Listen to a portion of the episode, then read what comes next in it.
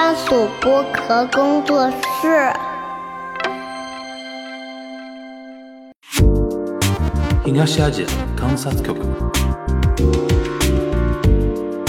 东亚西亚观察局。东亚观察局。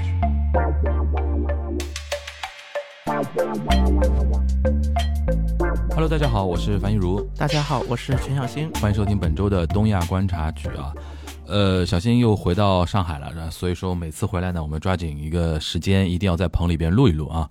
呃，这期我们话题呢是可能相对偏文艺一点啊，文化产业一点，就是时效性没那么强了啊。但是呢，就是也是我脑子里一直想说，有机会一定要跟小新聊一聊，因为这个话题呢，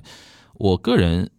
这两年非常感兴趣。因为这两年在上海看那个呃舞台剧嘛，尤其音乐剧比较多。然后这两年上海的演出市场呢，虽然有疫情影响的，但是音乐剧的这个市场的发展非常有意思啊。待会儿我可以跟大家分享一下，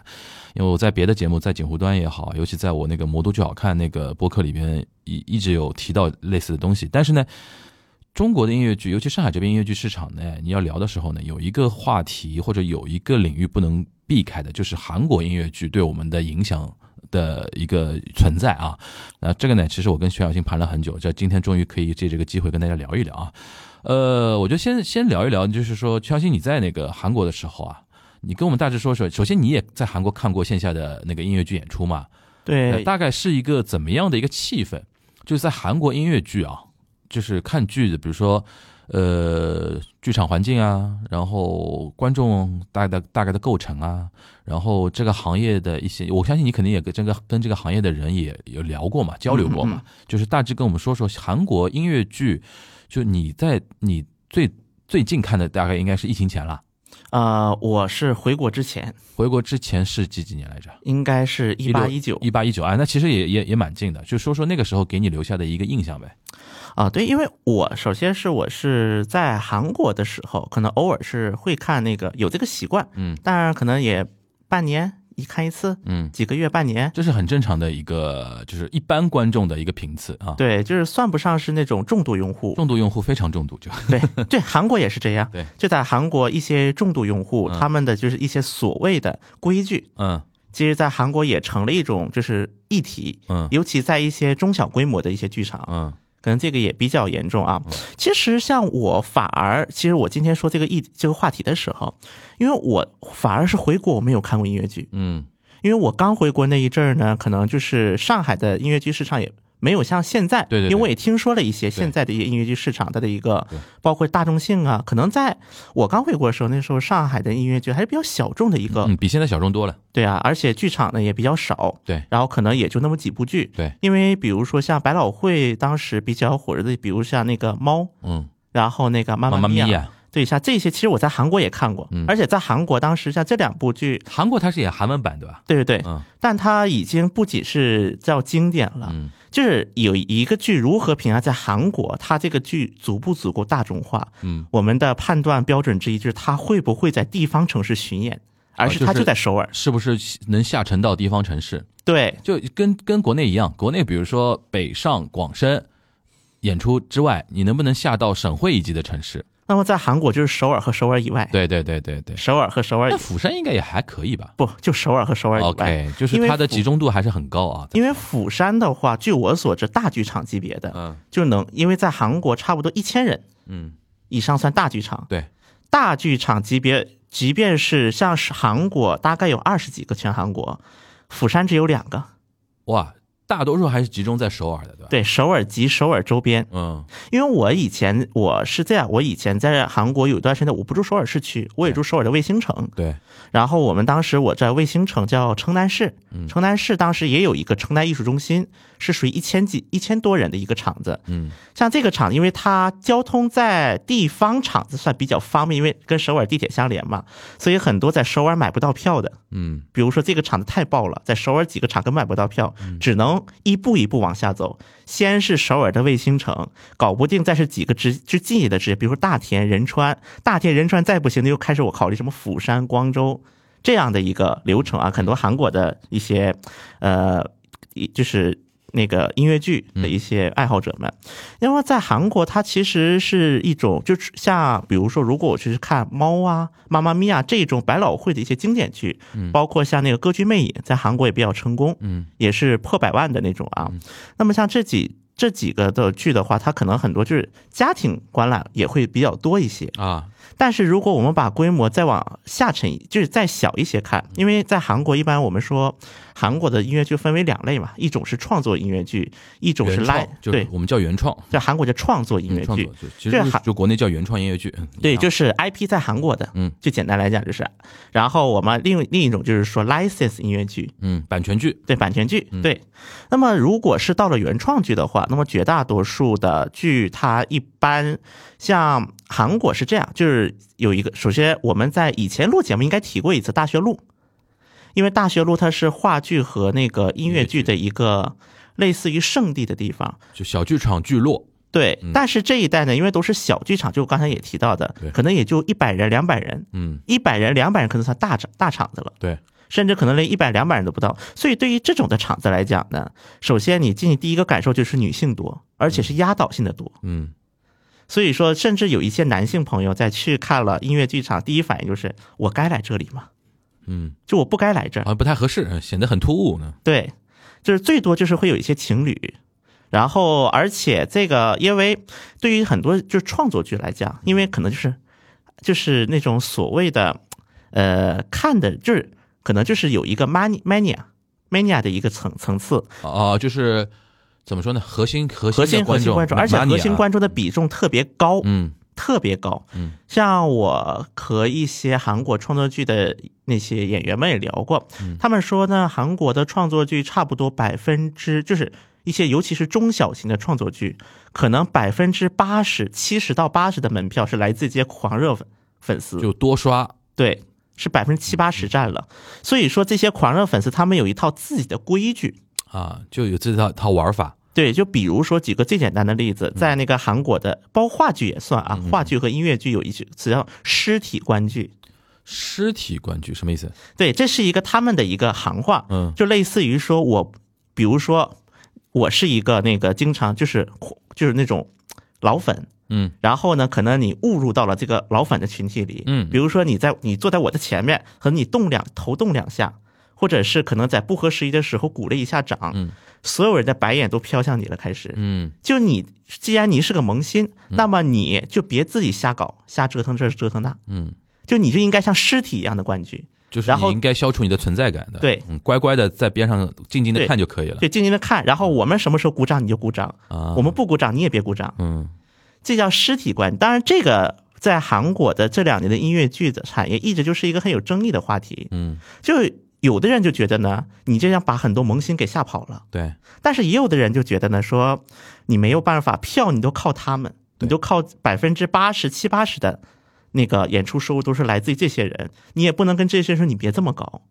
所以这个问题呢，一直在韩国的音乐剧算是一个比较大的一个话题。这些 mania 其实从韩韩国人在讨论过程中，他们会不会把那些就是把它也认为是一种饭圈文化？对，这其实就是一种另一种，虽然可能不是那么的典型，但这就是一种饭圈文化。嗯但他们就因为如果是咱就不说，包括不说音乐剧，说很多就是那个追星，嗯追星的很多，因为现在在国内的饭圈通行的很多规则，多多少少也是受到了韩饭圈的影响，嗯，很大存在的很大很大一部分。对，还是存在的。所以说，在我觉得啊，无论是韩国这种音乐的饭圈，还是这种音乐剧、话剧这种饭圈，所谓的饭圈，其实都是就是存在一种非常特殊的一种文化模式，就你说的那叫规矩。对规矩，这东西韩文怎么说？叫比如说尸体关就叫西切宽格。哦，就有这么样的一个。那规矩这个词儿韩文有有类似的吗？ル。？rule 就是哦就是 R U L E 那个的，对 R O 对哎 rule。rule OK，对规则 OK，然后呢，包括但是呢，就这些像这种小圈子，他们也会有一种他们自己的词，嗯就比如说，我觉得这个人那个，比如说，我觉得这个就是观众，可能我看不惯，嗯就觉得这是有点捣乱的，那么叫宽克。就韩国人他有个习惯，就是什么词都喜欢缩，嗯，比如说啊。环克，那个什么尸体观剧，然后就是变成那个什么尸官类似的。对对类似的。啊 OK，然后呢，就是像狂客，他们就是说是他这个词就是观众加 critical 啊两个词结合起来叫狂客，，OK，就是说这个观众就是说就捣乱的。比如说你在前排看手机呀、这个灯光全照到你一个人呐、包括你不该鼓掌的时候瞎鼓掌，嗯。该鼓掌的时候不鼓掌，嗯，然后呢还晃来晃去、晃晃悠悠的捣乱的，就说白了捣乱的，路人观众。不是路，还不是单纯的路，是捣乱的路人观众，就刻意捣乱吗，就他们他们眼里啊，OK，在很多 mania 们眼里，哦，那韩国的 mania 还是比较狠的，然后呢，比如说，如我们一般管这种 mania 叫做 music musical，然后 toku，就是说那个类似于 otaku 这种，otaku 啊，类似于 otaku 这种 music 感觉。otaku 但是他们叫 toku，toku 啊。就是 toku 就是类似于这那种狂粉，，OK，然后 musical 是韩文音乐剧嗯。Music，所以就叫 music。我是就是在 music 这个圈子当中就会有一些词语，OK，那么包括还有类似的，像比如说我们说 musical mu movie musical drama，嗯。这就是一种音乐剧的一种场景。嗯比如说，就是有那个，比如说在一一些电影或者电视剧当中，它有一些音乐剧的成分在其中。嗯然后再包括像 Anical，就是一种动画，就是类似于动漫，动漫加上了一些音乐剧的元素，叫 Anical，Animation Plus Musical。嗯哼，就是有它类似的一些，就是他们圈内通用的一些词语。那么有一些呢，可能很多普通人他也能听得明白，因为这个就很单纯的一些结合词。但也有一些可能就是在圈内，就是他们那个粉丝层内比较通用的一些词语。我问个问题啊，就是嗯他们这种，比如说 mania，嗯嗯，你的你的感觉就是说，嗯，怎么说呢？他们比如说多刷啊，一部剧啊，七嗯八十的回购率啊，就靠他们在多刷嘛。对，他们很多看到后面是说是冲演员去的呢，还是冲对于剧目去的？因为比如说一个剧啊，说穿了，你看个几遍其实就够了嘛。嗯对，但是我也接触过那些，就是说哦，就冲演员肯定是很大的一部分嘛，对对吧？我相信肯定中韩都差不多。对但也有一些那个剧迷，他会对于不同演员的不同，对于这个剧目的一个演绎，他会做比较。因为像上海现在，比如说有一些戏，他常年驻演的啊，在小剧场驻演的话，他会分很多组卡司嘛，对，又不可能一组卡司一年到头都他们演，对对对就是时间分配不过来嘛。对就这种现象，你有听说吗？就是说这些 money 啊比如说他看到后面，是不是也跟中国差不多？就绝大部分还是留留存为一些演员的那个拥趸。我觉得，尤其是近几年的韩国的音乐剧当中，这个现象也挺严重。我举几个最简单的例子啊。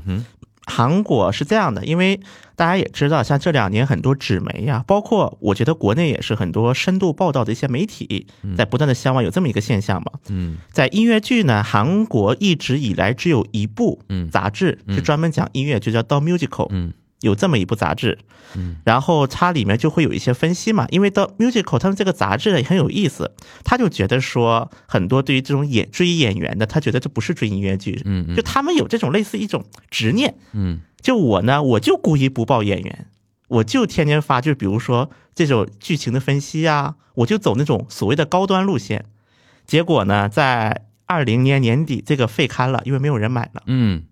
所以说，韩国的音乐剧市场仍然以每年就在即便在疫情期间，它的一个下浮幅度也非常有限的情况下，韩国市场唯一一个讲音乐剧的一个深度媒体却没了。我觉得这其实能够体现韩国消费者看待音乐剧的一个一个趋势。嗯就是很多人他可能确实也是，我是看卡斯，我是看演员去的。嗯当然这种现象其实也有很多人是觉得不满，嗯就觉得说你这是追星去了还是看音乐剧去了？啊，这这韩国国内也有这种质疑的声音。也有，尤其是在业业内人士。业内人士他们的点是在哪里呢？他呃，因为现在越来越像的一个点啊，嗯就是有一些核心观众，国内也是这样啊，嗯有一些核心观众他有的时候会倒过来跟一些业内的人起争执，对，就是比如说啊，我举个例子啊，呃，就是比如说有一些，比如说呃呃跟呃跟那个剧方有关的，可能大家还相对低调一点啊，比如说嗯。跟一些评论员、评论家。嗯。跟一些学院派的一些人，嗯。经常会跟一些所谓的 mania 的一些观众起争执，比如说怎么样怎么样才是一个好的剧，怎么样的演员表现才叫好，然后怎么怎么样，就是韩国是不是应该也很严重这一种？就是看到后面大家成为某一种某一种集体，然后这些集体会集体发声，然后针对有一些业内的啊什么的，但倒过来业内也会会对于这种现象会有自己的一些看法。我觉得在韩国呢也有有类，但是这个比较学院派。嗯首先，因为在韩国的话有一个问题，就是说，这个就是在韩国它会涉及另一个问题，就是关于演员的待遇问题。嗯我记得在应该是一七年啊，韩国国内是有过一个统计的，说就是职业的一些平均收入，其中当然韩国是职业分类会把话剧跟音乐剧是放在一起的，因为话剧和音乐剧之间的人员往来是比较频繁的。嗯就是相互之间，所以说会放在一起叫做演剧演员，会用这个类别。演剧演员是韩国职业平均收入倒数第四，嗯倒数啊，倒数第四。所以是这种情况导致一个什么问？第一个就是很多音乐剧的演员，他比如说从那个零，尤其是从二零零年代开始，每年呢就，呃，比如说在一些韩艺综、韩国艺术综合学校或者叫首尔艺术大学这样的比较名牌的学校，那么每一年可能为了进，比如说音乐剧的相关专业，可能竞争率已经是十比一、一百比一，最严重是到过一百比一这个比例。嗯然后呢，除此之外，很多比如说像一些民营的培训班，也雨后春笋般的全起来了，就一下这个人员培养的数量就特别大，嗯每年可能有几百人、几千人出来，就是在这整个行业。但是呢，这些人可能很多他的归宿就是大学路的一些小的剧团，嗯在小的剧团转个三年五年，然后呢也没也不了了之了。很多人就是其实这跟韩国什么 idol 啊，他其实归宿也比较像。一样的。嗯对，然后呢，在这个时候，有很多所谓的 idol，嗯。突然就因为自己人气高嘛，就挂自己人气高，然后我突然去演那个什么音乐剧了。然后呢，所以说很多业内的一些演员们就对此很不满，对。觉得说你就觉得说你算个什么鸟，就你算个什么菜，你这个什么菜，你来占我们神圣的音乐剧神，圣的音乐剧舞台对你玷污音乐剧舞台。啊，当然，其实好像啊！这个你说的这些话题，我在当然这个话嗯我在国内看到完全一模一样的事事情啊。当然，在韩国它不是一种学院派，因为在韩国，它音乐剧首先起步也是在九十年代的事情，所以说它的整个学术研究一般来讲就是起步也比较晚，嗯，所以说很，所以说在韩国对这个话题最敏感，不一定是学院派，反而是一些业内。偏基层的从业人员。对，因为很多学院派他反而觉得说这种发展情况不一定是个坏事，嗯至少大家知道音乐剧是个什么东西，嗯嗯而且这两年，由于它的一个大众化，导致确实也有一批音乐剧的演员开始走上影视剧，嗯这种情况也是开始逐步出现了嗯，我。我这两年观察国内音乐剧发展，因为脑子里想着跟韩被韩国的一个影响啊，嗯，然后我一直有个问题想问全小新，就是你觉得韩国音乐剧它这种发展是不是跟韩国国内的那种 idol 文化和它的整个文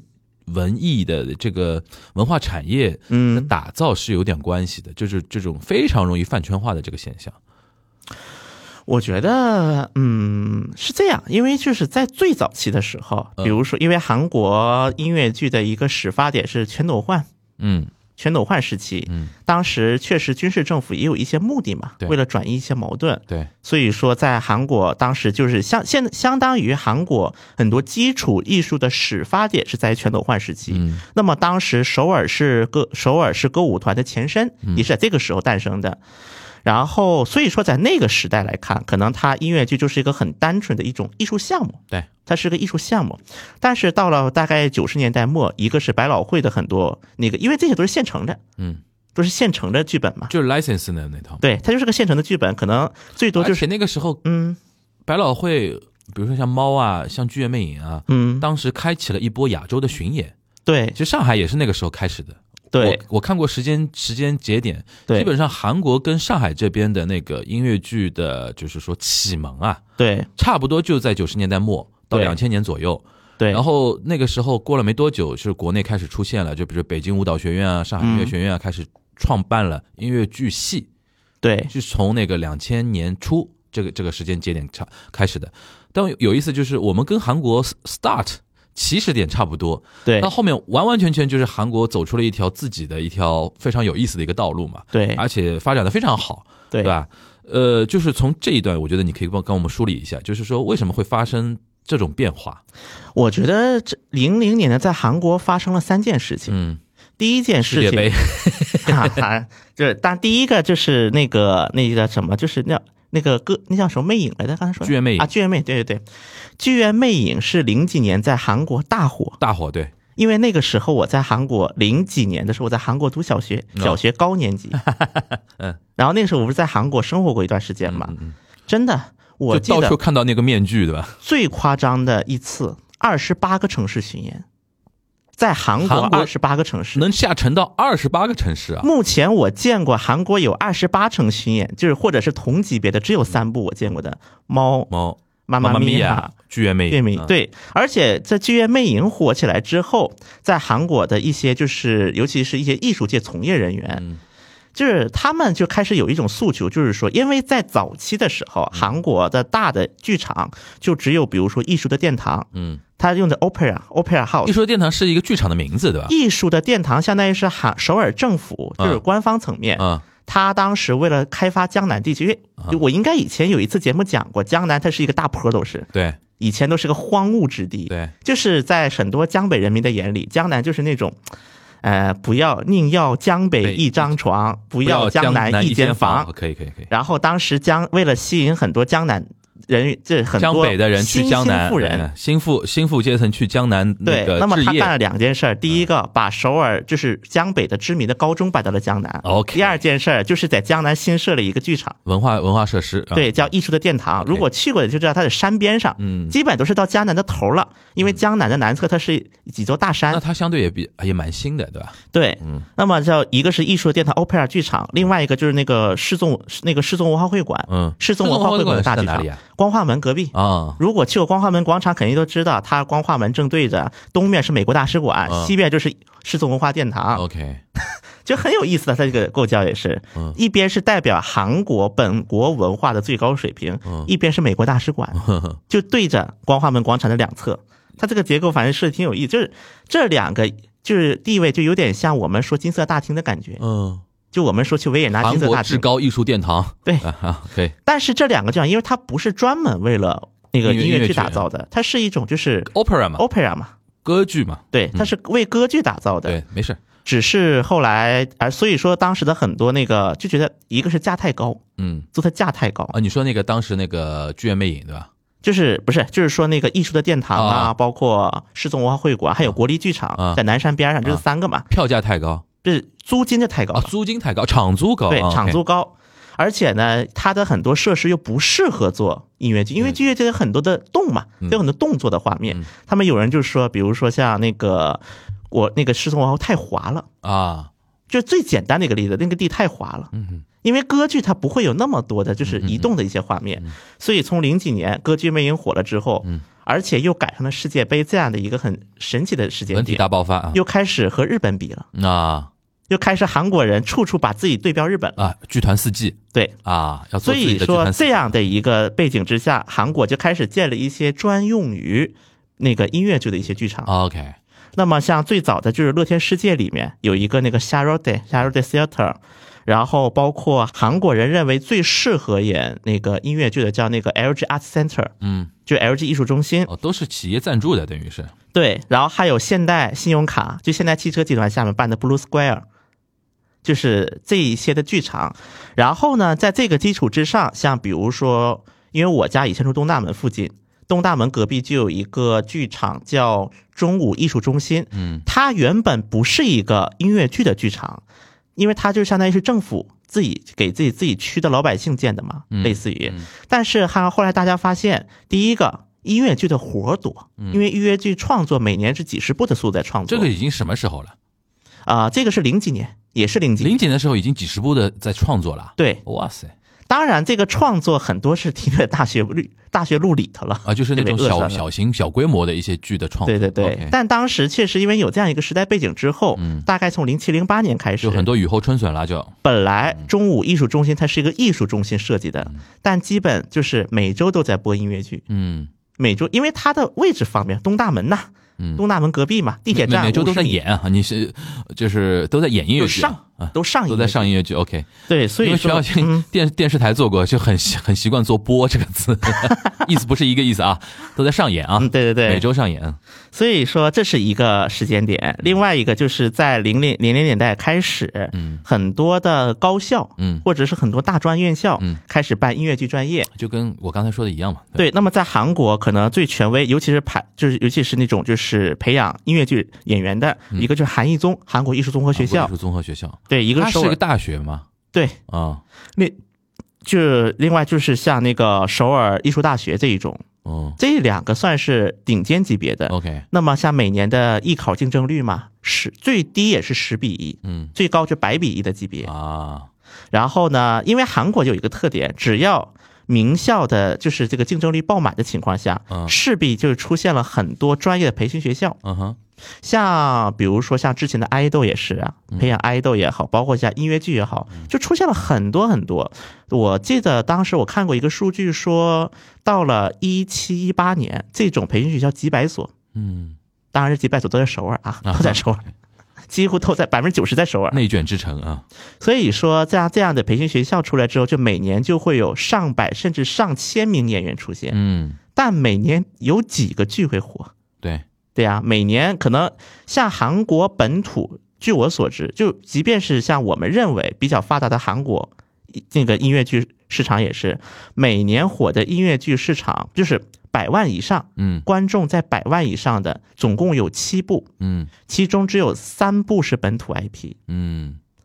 而且两百万以上的也只有三部。嗯，那么这三部全部都是引进剧，就刚才猫啊、妈妈咪呀跟那个剧院魅影嘛，对，这是三部超过两百万的，刚才我呃录之前，我们还算了一个账，就是超过百万是那个动员观众数嘛，对相当于两千。它如果我们把它看作是一个呃大剧场的项目，对一场两千人，相当于演五百场嘛，对五百场，而且是场场爆满嘛，对对吧？所以说这这是一个蛮高的标准了。对对于小规模的制作的剧来讲的话，一百万是想很难企及的，一定是大规模，而且你要长演。对对吧？你像那个你刚刚说那个他的国内一个 IP 的一些剧，很多都已经演了十十多年，对才超过的一百万的观众嘛。对嗯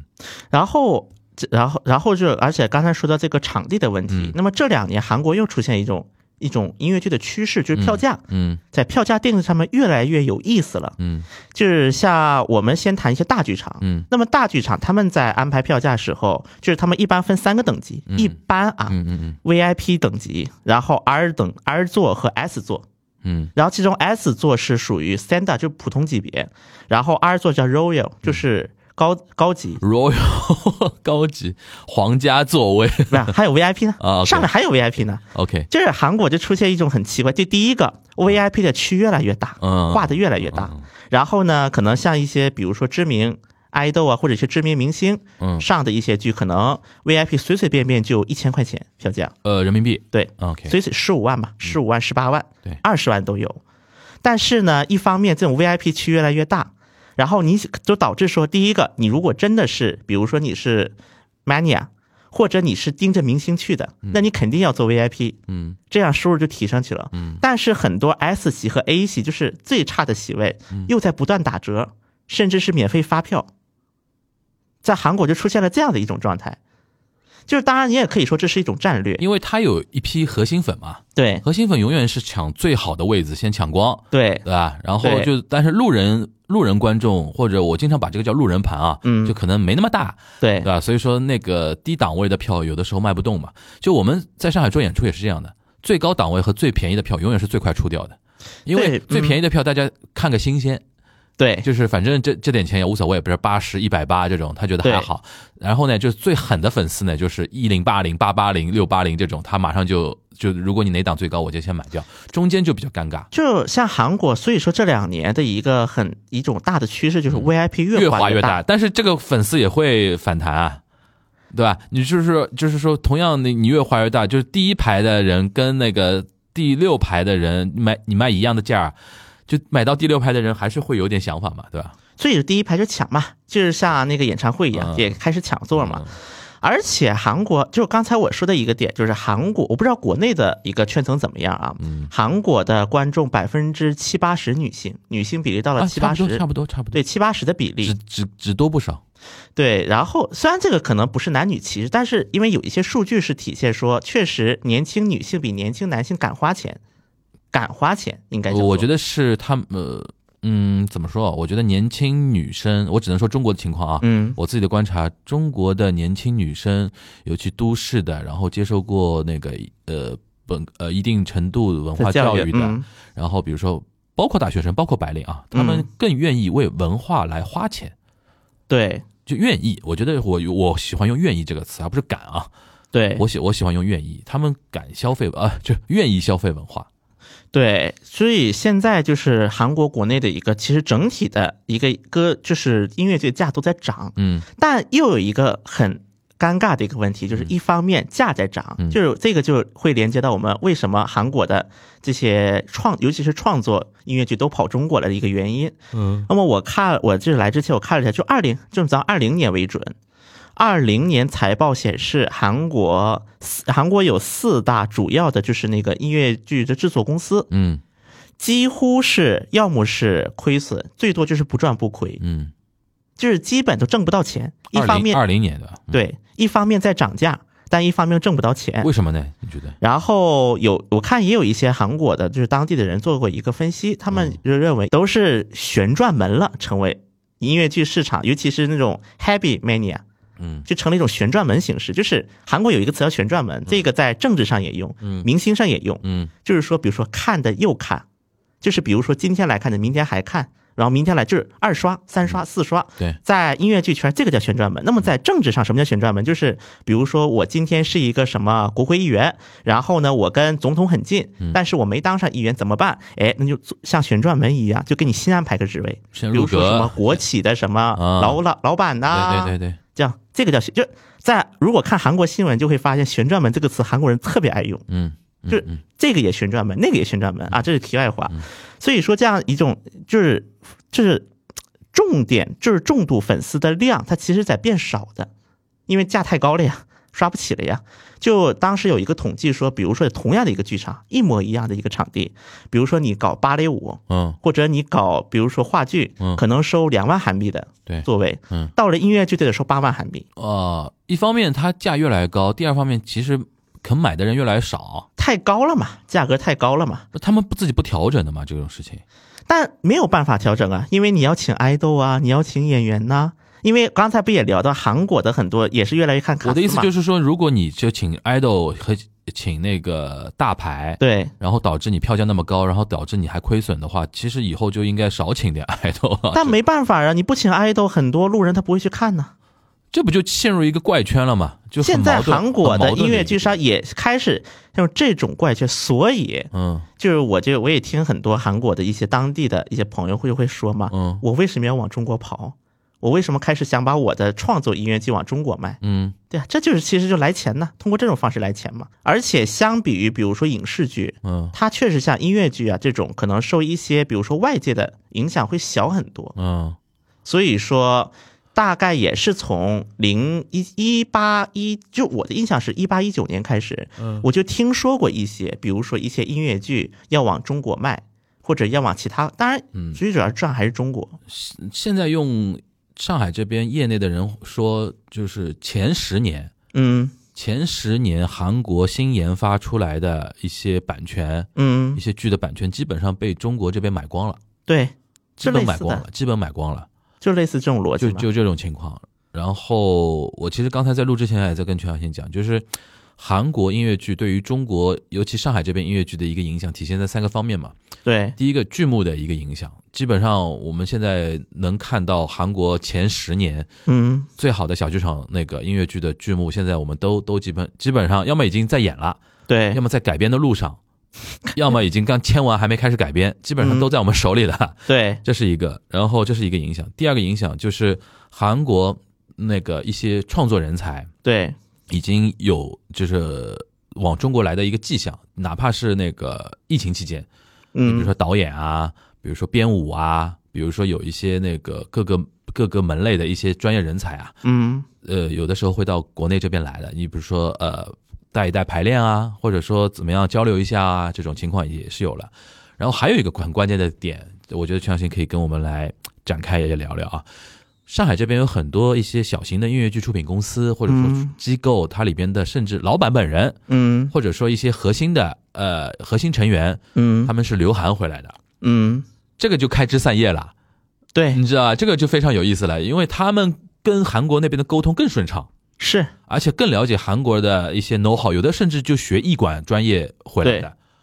对吧？对，因为韩国有些高校有对。艺艺管专业，对，所以说我上我上次就说，就是中国音乐剧市场，上海这边音乐剧市场有一大块是跟韩国是紧密相连的，而且它我个人观察是几个点嘛，首先它的成本比较便宜，就是是引进的成本，你跟那个猫啊什么的比，比呃猫啊那个剧院魅影、妈妈咪呀相比，首先那个呃谈判成本高，第二个旷日持久嘛，对对，因为嗯，我觉得是这样，因为在韩国的大概，呃，首先在韩国可能很多留学的一些中国人啊，他们可能自己也会接触，比如说也会一方面自己也会去看很多那个音乐剧，另外一个呢，在韩国大概啊是在，呃，我就是大概是在零几年到一几年这个阶段是一个。就是市场的一个发展期嘛，所以确实也有一些，比如说啊，我举个最简单的例子，甚至有一些校内的音乐剧，最后转化成了商业作品，并且大受成功。嗯，比如说，我不知道听没听过一个音乐剧叫《洗衣服》，我知道知道，上海也来过，对，《洗衣服》在国内当时也巡演了，不是有也有个巡演嘛？对就相当于对，洗衣服最早就是韩国艺术综合学校的校内音乐剧，嗯在校内出的。，OK，然后呢，被就是一些那个被那个制作公司看中了，嗯然后就给他搬上了那个大剧场，搬到大剧场。所以说，在韩国大概零几年、一几年是存在着这样的一个阶段，就是你一些小，是所谓的小作坊吧。你说学校的音乐剧会比那些大学路的小作坊，它条件好到哪里去呢？嗯就是也就那个条件嘛。然后就是是存在着一个被关注的一个机会，相当于，因为那个时候的话，市场它整体也是在一个发展期上。嗯所以说，很多其实现在据我所知，很多在包括现在就是做很多音乐剧的一些，在比如说在国内做音乐剧一些留韩的这些朋友，很多也都是在这个发展期的时候，对。在韩国留学，或者是看到了这个市场，对。甚至是自己去学了学过类似的专业，嗯。是有这样的一个时间点在的。然后呢，后来回国之后，一个是因为韩国本来学校也不多，其实这是真正比如说从业这个专业或者是从事这个行业，也就是那么一个圈子，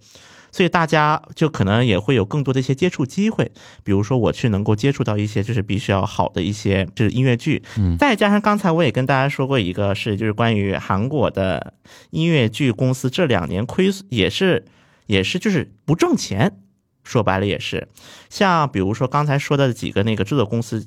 出，好像 EMK 还能挣一点，嗯，其他的好像就已经只能说是不挣不亏，或者甚至说是亏。那现在在韩国这个行业怎么办呢？你不挣钱怎么总总不行啊？所以现在为什么有很多的那个韩国本土的一些音乐剧，包括甚至到一些引进剧，他都要请 idol，他要请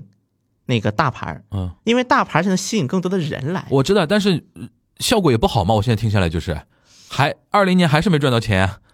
但二一个是二零年确实有疫情啊，对啊，也有疫情那这这这个原因在。现在这段时间呢，你就你有听有听到新的反馈吗？因为在韩国的话，它确实，比如说疫情之后，嗯比如说很多就是，比如说在音乐剧，它会有一个那个，就是下台会跟就是观众就是致意的这个过程嘛，嗯这我不知道中文叫什么啊，反正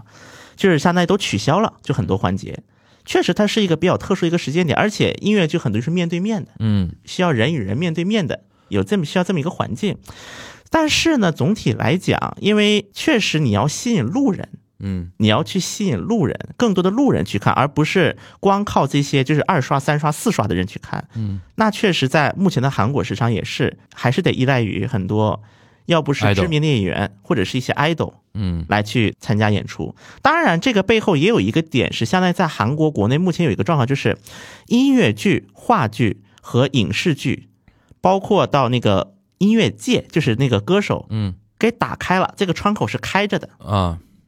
就是比如说现在在国内，打通了。对，比如说在国内，现在可能很多演音乐剧的，可能他就是，还没有更多的机会去影视剧或者说综艺这种，对吧？但是在韩国，我就可以说一个事儿，中五路。我们一般说韩国电影界有个代名词叫中五路，嗯就是舞台剧是大学路，对，话剧包括在话剧在内。呃，对，舞台剧嘛，嗯是大学呃大学路，然后影视圈是中五路啊，对，在前几年啊，一直到至少前几年，中五路的很多导演是会去大学路的，嗯，哎，物理上离得近吧，这两条路？地铁一个线上，一个线上，但是四号线三五公里也就，因为首尔市区本身也不大，OK，因为中五路是在东国东国大学旁边，嗯嗯然后呢，大学路是在成均馆旁边嘛，嗯。所以它本来距离也不远。嗯然后，但是这两年可能这怎么说呢？一个是一些小剧团，就是我们之前其实有一期节目是聊过的，就尹锡悦就是放着佩洛西不见去看了一个话剧嘛，对，当时讲过韩国的一些那个话剧的环境，就是大学路的很多小的一些剧场，其实也活得挺难到什么程度呢啊？比如说，在根据一些惯例来讲，正常呢，比如说我那个包。我应该放在座位下面，嗯，但是呢，本来可能有些女生就比较爱干净，有些女性观众比较爱干净，因为女性很多是带包出来嘛，会，嗯嗯。她就不会放在地下，因为她知道地下根本来不及打扫，啊。或是没人打扫，嗯。所以说专门知道地下都是灰，所以呢，有一些小剧场他会，比如说专门安排一个，就是比如说今天可能不参加演出的一个演员，就帮他们看包，嗯。帮很多女性观众看包在门口。嗯当然有一些大的剧场它会有那种储物柜啊，但小的剧场它可能没有这个条件，嗯，就专门会安排人看包。这其实同时得现两个问题，对，一个就是它的一个类似于一个现场的管理问题，另外一个呢，确实也是它的一个很多演员没事干呢，对。他就只能看包帮大家。对。那说回来打通那个话题啊，嗯。那倒过来呢，就是因为有这两天有一个热搜嘛，就是嗯那个《黑暗荣耀》，嗯，是叫《黑暗荣耀》吧？对对对，黑暗荣耀《黑，暗荣耀》那个韩剧不是又火了一个演员嘛，对。叫郑成日的，对，是叫郑成日啊，应该叫郑成日。对吧？然后四十三岁嘛，然后就是很多人在那个他的那个表演里边被惊艳到了，然后很多人深扒一下，他平时是在首尔演音乐剧的嘛，对对吧？然后那个怎么说来着？就是我在 B 站上看到很多人把他那个谢幕的一些视频啊，呃，就对呃，就返场的一些视频放到网上啊之类的。然后最好玩的是他在韩国演的一个音乐剧叫什么《桑塔露琪亚》。桑塔露琪亚，对桑桑塔露琪亚这个戏，就中文版在上海亚洲大厦是有在演的嘛。对然后我看到那个我们这边的中文版的出品公司的人就是说，呃就在开玩笑说，是不是以后这个把那个郑成日请到上海来一一看一看，对吧？就联动演一演，对吧？联动一下，对吧？当然这个是玩笑的说法啊，就是呃，在你的角度来看的话，韩国这个是客观上是打通的，对吧？呃，就是，但是啊，我觉得像比如说郑成日这种案子、嗯。案例，它属于一种就是目前来看，因为它包括在韩国国内，很多人也都是关注到这个点。嗯。它的一个原因也是因为在韩国这个也少见，啊，这种情况目前也不是一个很也是个个例，嗯。对。但是像郑成日的话，他本身其实是具有出圈条件的，啊，他是具有一个出圈的条件。现在是书圈天才嘛，不是说？啊。他在大学路，嗯。就是我们一般说话剧圈都会用大学路这个词啊，大学路的 idol。哦，是吧？他本来就是大学路的顶流了，对吧？对。啊，，就是在大学路当中，本来郑成日就是个顶流了，嗯。而且我们我当时我也是翻了一下，就是那个郑成日的一些就是记录，嗯，郑成日零八零九年他就开始在那个影视圈敲门了，就比如说那个双花店，嗯双花店，对，双花店零八年的，，OK，就零八年的时候他已经有参演了，嗯。然后一直到现在，就是到那个二三年，这次靠那个 The Glory，嗯。就是相当于是就是那个王菲，王菲那部就是相当于是出圈了嘛。对，包括我当时我也看了一下他的一个记录，说就是他本来是二十多岁就已经出道了。是不是意味着在韩国演艺圈，如果你一开始冲击，比如说影视圈，嗯，如果不是那么顺利的话，音乐呃线下舞台剧、音乐剧、音乐剧也是一个艺人演员暂时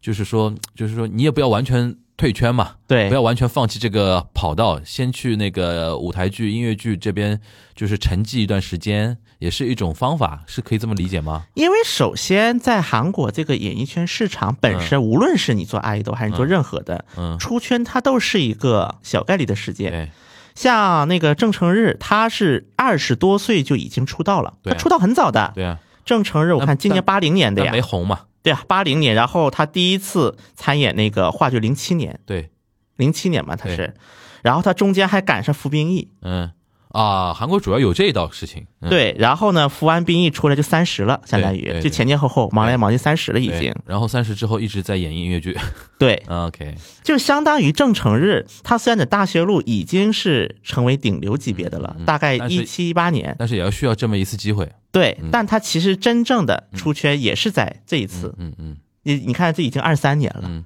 多少年了？那反过来，比如说已经成名的一些 idol 啊、演员啊，回到舞台剧来演的情况多不多？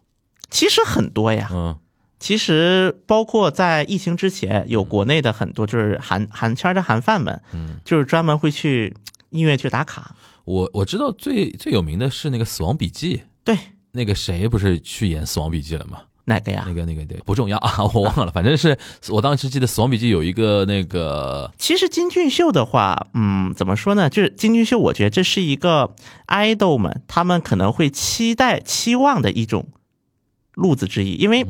像东方神起，毕竟年龄摆在这里了，嗯嗯嗯再让他们像年轻的时候那蹦蹦跳跳，可能偶尔可以，但是也不现实。嗯所以对于很多爱豆们来讲，他们的一个就是类似于就是，但那他得找一个退休能吃饱饭的工作。嗯，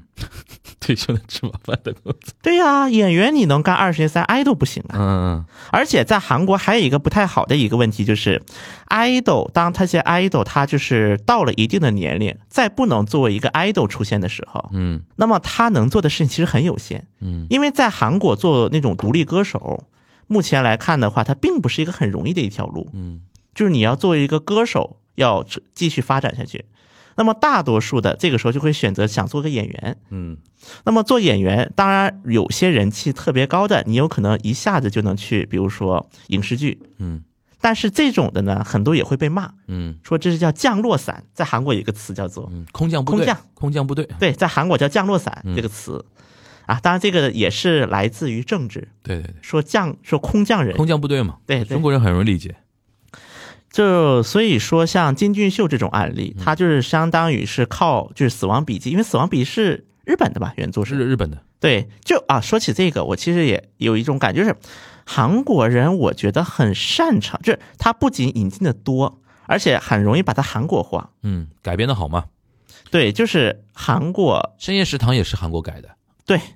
是的，对深夜食堂在日本没有出音乐剧吧？对，是韩国人自己主动买的日本的版日本的版权然后做了一改编版音乐剧，对，就是像类似这种案例，就感觉很多，就是演员呐、什么都是按照韩国自己的一套逻辑来写一部剧本的这种案例。我觉得《其实死亡笔记》也算一个。其实也是体现他们那个创作方面的那个能力嘛，对吧？对孵化孵化剧目的一个能力，这也是我们现在那么多，呃，就是说人在学韩国音乐剧的一个点是说，我们还是太手工作坊了。就中国这块还是手工作坊，就是韩国虽然没有到像百老汇那种级别的工业化程度，但至少在亚洲来讲的话，它是领先的。我觉得韩国音乐剧是领先日本的，就是因为像剧团四季比较特殊的点，就是它没有做那么多原创的东西，嗯，原创甚至保种都比四季要多，就是四季基本上还是在做原版的百老汇剧的日文版嘛，日文版，嗯，对吧？然后它也就一个剧团嘛，对那韩国基本上是这个产业是集群了，然后它闭环的嘛，对对吧？甚至很多 license 的一些卖买卖啊什么的，就我觉得疫情前当时在国内已经推得很推得很积极了嘛，对吧？然后我们期待说二三年之后重新打开之后，是不是在这一块的交流会增加？这我们期待啊。当然这一点呢，我其实倒是想起一个点，就是韩国的音乐剧们怎么选角，嗯这个问题说上，其实选角呢，最大的方式就无外乎最多就两种，一种就是 audition。嗯哦，面试，对，另外一种就是直接点，这个在韩国叫 call casting，嗯这个在韩韩国 callcasting 对吧？对啊，就是直直接呼叫。直接制作人或导演一个电话就打到那个演演员手机那边去了，对吧？对你来吧但是这是你来吧那种感觉。但是在韩国 call casting 基本只出现在顶流对，呃，只有顶流才配样 casting，一样一样一样一样。对，所以说国内也是一样的。所以说，在韩国现在反而出现另一种倒挂的一个现象，嗯。就是在韩国有个别的音乐剧演员是靠那个 license musical，嗯。是靠版权剧嗯。火的，因为版权剧在很多时候它是会开公开的 audition，公开面试，嗯嗯嗯，然后甚至很多可能是国外的人，对。就国外的导演会国外导演来面试，直接干预来面试，然后这个时候我可能就看上你了，嗯，就他可能反而金手指一点，对，呃，你就火了。就比如说当时在韩国有一个叫那个郑善娥，有一个女的，有一个女演员，嗯。八四年的，当年她成名是十九岁的时候，演了一部那个版权剧叫呃叫什么？我看一下，叫 Rent，Rent，OK，对，叫 Rent 吉屋出租，啊、叫吉屋出租，吉屋出租，对，对，Rent 在韩国首映的时候，当时那个女主她被选，她当时这个无名的演员，嗯，那个时候才十九岁，嗯。就是因为人家国外导演一直，就你，对嗯，然后他就出圈了，嗯，然后就开始在音乐剧圈呢，包括在对。后面就是因为这里边版权版权剧为什么能这么做？它有个点就是版权剧它自身带很多剧目的流量，对它本身就很有名这个剧，所以说他可能会觉得说是我剧带人，对。但是呢，原创剧就韩国叫创作剧，对新剧大家都没看过，不知道不知名的情况下就人带剧，我找谁演呢？找顶流演，找郑成找郑成日演，对对吧？在中国呢，找郑云龙演 那种感觉。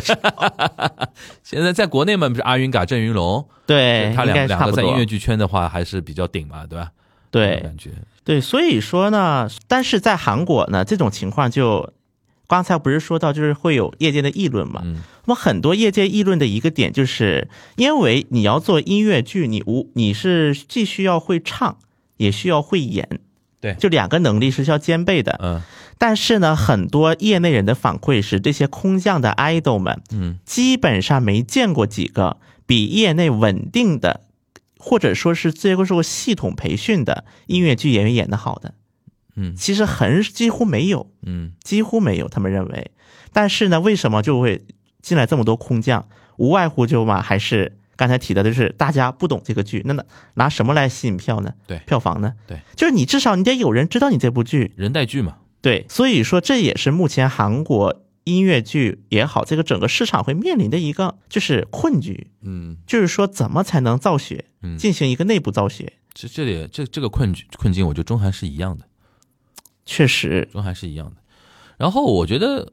我们能不能畅想一下？你觉得那个二三年之后这一块未来会有更多的合作机会吗？就中韩之间，我觉得，因为其实像比如我们刚才也说的，很多在国内引进韩国影视剧的很多就是、就是业内人士，其实很多是在韩国工作过、嗯学习过。对的，对的，对的，要就是自己呢，他也会去接触到一些，比如说影音乐剧，比如说觉得这个不错，然后考虑要不要把它引进到中国。嗯，其实我觉得相比于什么韩剧啊、韩国电影啊、这些，他很多从业人员还不一定在韩国工作过，或者对韩国有很多了解，他不一定。嗯但是我觉得影视剧这个现象其实更加就是这个趋势更多一些，就是很多人都是经历过，或者是我看过，嗯然后去选择去引进也好，去怎么样也好。那么我觉得二三年，虽然说现在中韩是因为防疫嘛，嗯嗯就是导致暂时的一个人员的一个阻碍，人员交流的阻碍，但总归还是要回归常态的。嗯既然我觉得会回归常态，有更多的人员往来了之后，那总会有人去过去看对音乐剧的嗯，。对，因为在比如说在上海，现在既然韩国的音乐剧它能引起一些波澜，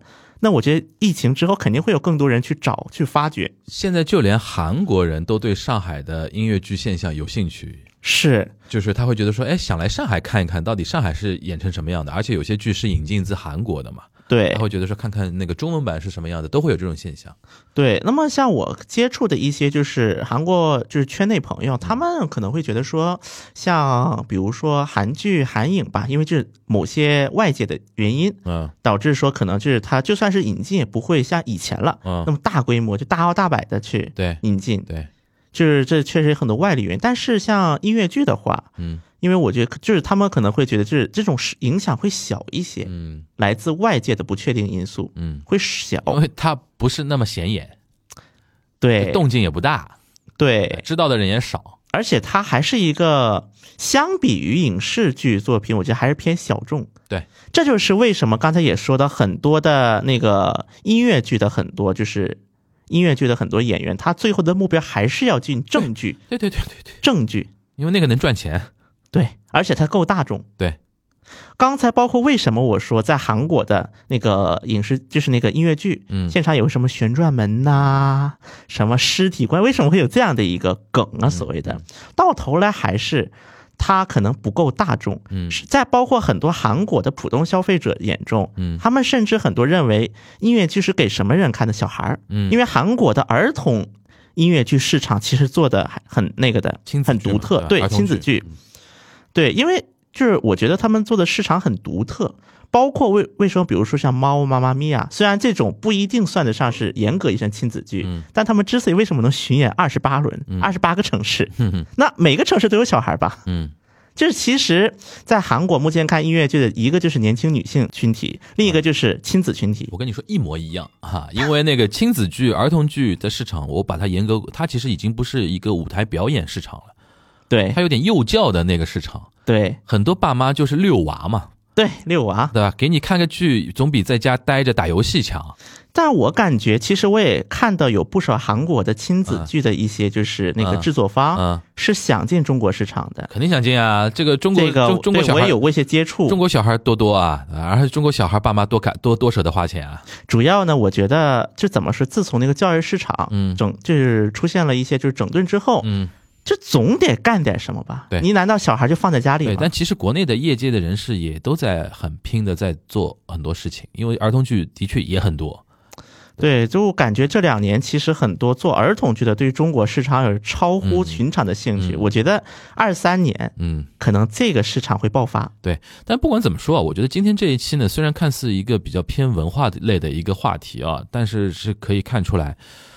嗯、我觉得尤其结合我们上次刚刚聊的那一期那个就韩国那个黄牌那个事情吧，虽然很多人情绪很激动啊，嗯。但我觉得，嗯，在水就是在水流之下，嗯，中日韩三国的交流，其实，在很多你看得见、看不见的地方，就是发生着非常多的你来我往的那种影响，对吧？对啊，就不敢不管你的有一些人，可能你你只是眼睛里面看不到他们在交流，但是其实，在社会的某些角落，其实中日韩之间已经交流的非常密切了。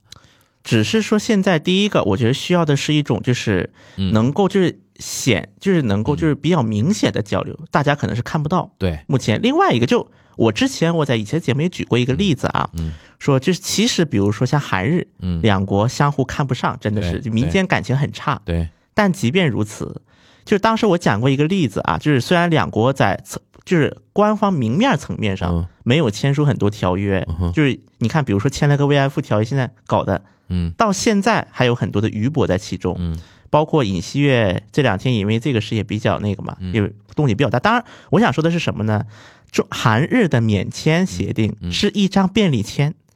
两国的两国的负责人就写写了一张便利签，就我们就看那黄色便利签一撕一张，嗯。然后呢把一些重要的细节写了，哦，这个就叫韩日之间的免签协定了。对，所以说，大家去看韩国法务部官网上面，比如说就是免签国家，它列出来的时候，它会是有分几个分类，比如说是协约指定的，就两国签过协议，然后呢什么协定指定的，比如说什么国际条约指定的，但是韩日就写个其他，嗯嗯有一个项目其他，这个其他只有日本一个国家，嗯就是韩日之间的很多所谓的互惠也好，很多往来，它都是在就是我们看不见的一个层面来进行的。嗯，我觉得其实中日，我们把它放在中日韩或者中韩的这个文化背景，其实也是一样的，类似一，样的，一样的。只是嗯，就我看到很多人说，比如说出了那个黄牌那个事件之后，他就说啊，也也我以后也不会想去这种地方啊，中韩不往来了，是是不来不是不是也好，其实说穿了就是你不往来而已。就说这个话的人，你自己可能主观上在拒绝很多韩国东西，就 OK 的。但是国家那么大，人那么多，对吧？大大社那个社会关系如此复杂，国家与国家之间的交流真的是非常的复杂的。对一一一点东西，所以说我觉得我还以为是希望啊呼吁啊，因为像这期可能那个受关注的听听，就是这期话题受关注的那些听友会相对比较少一点啊，就是但是呢，连这期节目都听的是我们的核心听友的，就是对我们聊啥他们都听，但是我还是呼吁，就是我们的核心听友们啊，就是我我们我一直觉得说我们要建立一种观念啊，就端观察局从来不是一个释放释放一种情绪、释放一种态度的一些地方。对我们尽量的把一些我们眼眼眼眼里看到的，然后听到的一些客观的东西，铺开来给你看，你自己去判断，对或者说你自己去为你自己的今后的人生做一些参考也好，或者说有，比如说你自己是做生意的一个人，你觉得日韩市场值不值得深耕，在我们这边能听到一些相对客观的一些说法。而不是天天在被这边这边骂韩国怎么怎么不对，然后给你的结论就是韩国不要去投资不会好，而 且不我们不是这个路子的、啊。对，我觉得我们这个节目一个可贵的一点就是，像其实我们如果习惯看了那些自媒体，啊包括什么某音呐、啊，某课文 就反正类似的啊，我现在某课文还能好的啦，你啊能已经算好的了耐下心能看这某课文的你。你这么一说，我知道知道了，现在是越来越夸张了。现在就是包括大家很多人的对习惯就是一分钟看完，嗯，就是我觉得很多就是如果你是满足于说我。我就要一分钟内，我要把你把所有逻辑说清楚，然后我要你把结论都给我，嗯。然后呢，我也不想思考，我想接受这些。如果是这种听众，我建议别听节目了。嗯。我真的很想说这话，就最好别听了。我觉得我们满足不了，我很反对说给一个，比如说不存在逻辑，或者说它逻辑并不是很严密的一件事情，因为你可能一个事情在短期来看，它的逻辑并不是很严密。就比如说中韩就是黄牌韩国黄牌这个事情，嗯你说这个事情的短期，就如果我们把它放在一个单独事件来看，它其实逻辑并不是很充分、很紧密的一个事情。我，我觉得那个事情来，我都不觉得是逻辑的问题了，就已经在那个事情很多，你知道，很多人为了收割韭菜、收割流量啊，面对那个话题的时候啊，就是我们这种试图从客观理性角度来铺开这个事情的那种说法、那种话术，人家都已经不满足了，对，就应该开骂，你知道吧？就应该往死里骂。对人家才觉得爽，你知道吧？就他把那个我们的节目如果当爽文来听呢，就是我建议大家不要听了。就是我觉得做不到。对啊，我们也就是你骂也没用，不是我做不到。我们骂的也别没有别的一些号骂的精彩，对，就我们伺候不了你们的口那种口味，对吧？但是我觉得像听我们今天这这类的话题的人的话，我觉得还能是听得进我们这这，他呢首先能听得懂我们在说什么，对，然后他也听得进，就反正我觉得我的一个底线就是，我不会为了让我们所输出那种看起来很流畅，而去添加一些所谓的逻辑。对对对，这我这是我的底线。对呀。但是我们还再话说回来啊，就是我们也不抱不多抱怨了，就是我们会坚持我按照我们的路子来做我们的节目吧。对，然后也希望说，这新的一年啊，因为的确我们平时自己在沟通，发觉，哎，的确是有一些，比如说人也好，企业也好，现在开始重视日韩市场了，对对吧？然后日韩也其实一直想开拓中国市场，对人家就基于很多一些外在条件啊、内部的一些情绪啊什么的，一直等等于是想来或者来不了，或者说对你这边有有疑虑嘛，对对吧？哎，这个是其实就我们这个节目就是一个相相对的一个平台，对对吧？当然我们现在只是中文的啊，中文的。如果以后如果以后有机会，像全小新说的，什么去到韩国首尔做活动啊，或者说我们以后去东京做活动啊什么的，到时候就可以用一些就是当地语言做一些呃访谈啊，或者一些对谈，或者做一些交流的，这样才能真的把这个平台给做起来。是的，对吧？行，那我们呃今天这期节目啊，就是还是从因为，因为这个话题是我一直想跟全小新探讨的，就关于音乐剧，因为上海的确不不光上海了，全国现在有很多呃音乐剧的小姐姐们啊，喜欢看音乐剧的小姐姐们，就看多了之后呢，他们也想知道一点就是衍生的一些内容啊。韩国是我们在音乐剧圈层必定要学习的啊，必定要了解的一个市场，然后他们的一个走向，然后倒过来看我们中国未来未来的中国音乐剧会怎么走。除了音乐剧之外，你比如说包括舞台啊，呃，就是舞台剧、话剧，然后那种比如说现 live 的演出，嗯，音乐是呃音乐的音乐产业、文化产业，其实我是一直呼吁大家，就是说还是要多了解了解韩国的打法。对吧？以前 N 多年前我们不把韩国当回事儿的哈，现在人家做的挺好，至少在电影。现在我知道电影层面很多人已经服了，对就跟服足球一样，是服了，已经服了。然后呢，就是在音乐剧，因为音乐剧知道人少，我们希望这一期的节目能够知道音乐剧的人，这给能够能给大家稍微补充一点专业的一些呃客观的一些呃知识吧。然后如果不知道的话，作为一个科普，大家知道现在在你不太了解的领域。在音乐剧这个层面里面发生了这样的一种互动关系，基本上上海现在这边音乐剧的演出市场受韩国的影响是非常非常大的，对吧？以后有机会可能在上海搞一搞那种，就是说韩国剧就是剧方面的一些人才，或者说一些专业的人士，我们做做一些沟通交流啊，一些活动啊，是的也是可以策划的嘛，对吧？对，我觉得反正听这期节目的朋友呢，可以再听听我们之前讲那个就是韩国有我我们不是有一期在就是尹轩那一这影期嘛，轩那期吗？对，然后讲就是韩国的那个就是韩国就是那个是就是就是话剧或者是音乐剧它一个场地的一个，对就后面我们讲的就了。大学路嘛。对我希望大家能可以把那个期一起听一下。对对对对对。对，应该就会对于韩国的一个整体的音乐剧的一个市场，应该会有个初步的画像。我相信，嗯，对，行，那我们二呃兔年春节之前的最后一场那个东亚观察局的录音就到这边了。然后我们虽然不知道这一期节目会什么时候上线啊，但是因为最后一场录音嘛，还是我跟那个全小新啊，代表沙老师啊，就是给大家一个新新春的一个祝福啊，祝大家兔年就是顺利吧。平安喜乐、健康，对吧？那个万事如意啊，各种好听话我们都说一说，哈哈，好吧？全小新也说两句吧。啊、就是我反正就一句话嘛，希望我们的二零二三是能够是成为如常的一年。嗯我不知道，就是大家能不能 get 到这个点啊？如常的一年，嗯就是说，希望我们能够回到我们熟悉的生活。嗯，我觉得这是对于一个年份最好的祝福了。对，从现在我们之前经历过这么多事情的情况下，正常生活是四个多么宝贵的字啊！是的，所以我觉得我能给的大家的祝福就是，希望我们能够回到如常的生活。行，感谢费小新啊。然后我们这一年也辛苦了啊，我们接下去好好那个春节的休假啊，好好调整自己，然后来迎接新的一年的挑战了啊。那我们今天这一期的东阳观察局就就到这边了，大家拜拜。拜拜。